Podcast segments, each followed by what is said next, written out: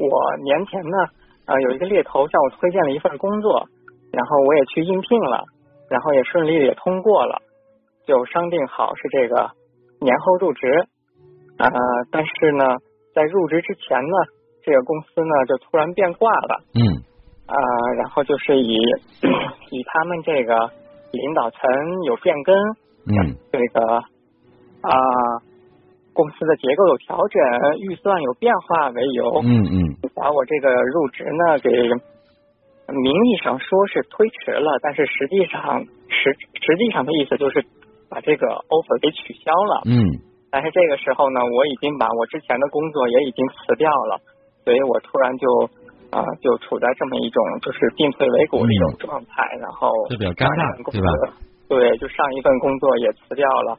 然后现在这份工作呢也给闪了，嗯啊，而且就是我本身我之前的工作收入也还也还不错，嗯，结果现在突然间呢就就莫名其妙的就成了一个失业者，然后就啊心情也是，我能理解，也就是你在收到了那家公司的 offer 之后离职的是吗？然后你觉得稳了这边离职的？啊，他们是给了我一个口头承诺，但是他们没有。发那个正式的 offer 这个问题，当时我也问过他们，但是他们说，呃，因为他们公司，因为他们不是一个公司，他们是一个一个一个一个协会，嗯，说因为他们目前这个人力资源这个体系啊还不健全，所以啊，目前呢就是还没有。是做人力资源的对吗？啊，我不是做人力资源的啊啊啊！我明白明白明白你的意思了。嗯，所以我就当时就相信了他们这个口头承诺。你是在听到口头承诺之后离职的是吗？啊，是的，是的，是的，就是入职时间呐、待遇啊这些都确定了之后，我才我才离职的。你今年多大呀？工作几年了？啊，我现在工作大概有个七八年了吧。七八年，三十多岁啊，差不多。嗯，对对。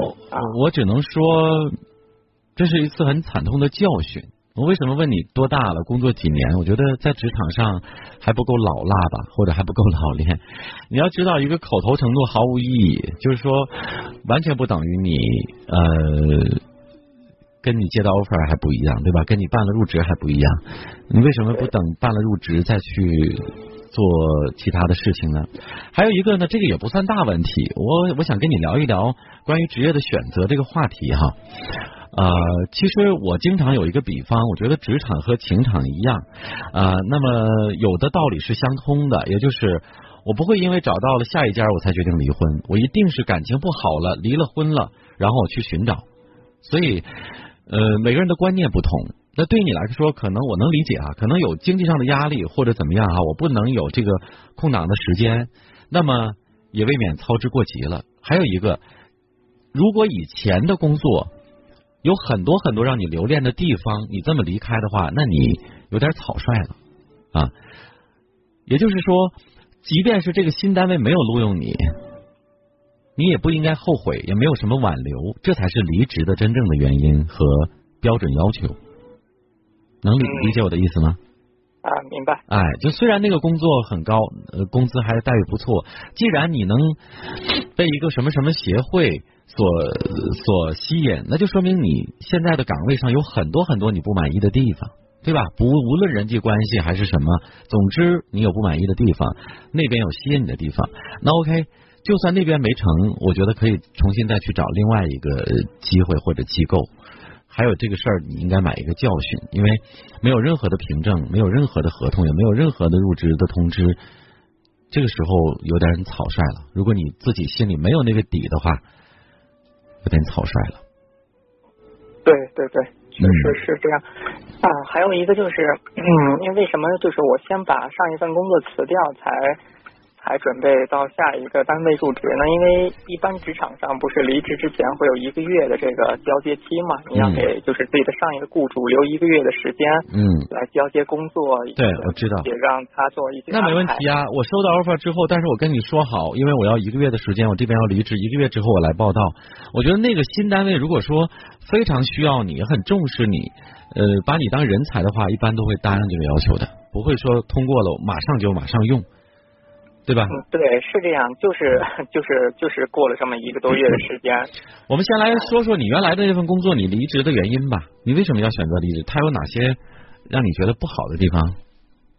呃，其实没有太大的就是让我厌恶的地方啊，就是这两份工作的待遇也基本上是持平的。为什么要选择离职？呃，因为这这个这个岗位本身是这个猎头推荐给我的，然后等于是我被动的呃了解到了这样一个岗位，然后我看到这个岗位和这个新的单位，我觉得可能会可能会更适合我，所以完全是是被动的，并不是我主动去找他的，嗯，是这样。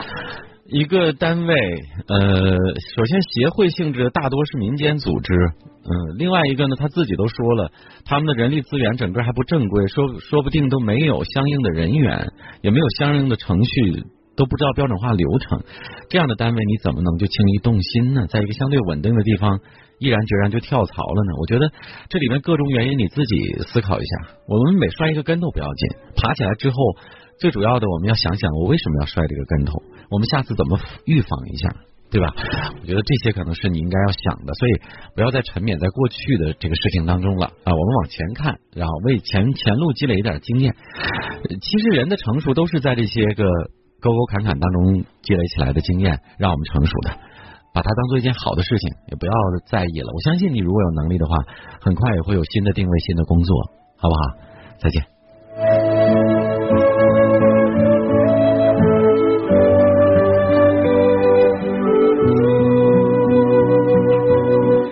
我也提到了，其实这个问题涉及到了一个自己的职业规划和选择哈。如果你现在的单位或者说现在所在的一个机构，只是有某一些地方让你不满意，那请你不要轻易的放弃。我说了，跟情场一样，你的家庭生活当中，哪怕对方有一点缺点，或者你们之间有一些问题，不要轻易的就要离婚，就要放弃，对不对？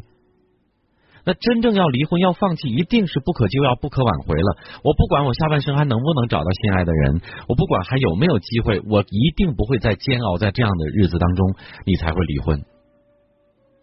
职场也一样。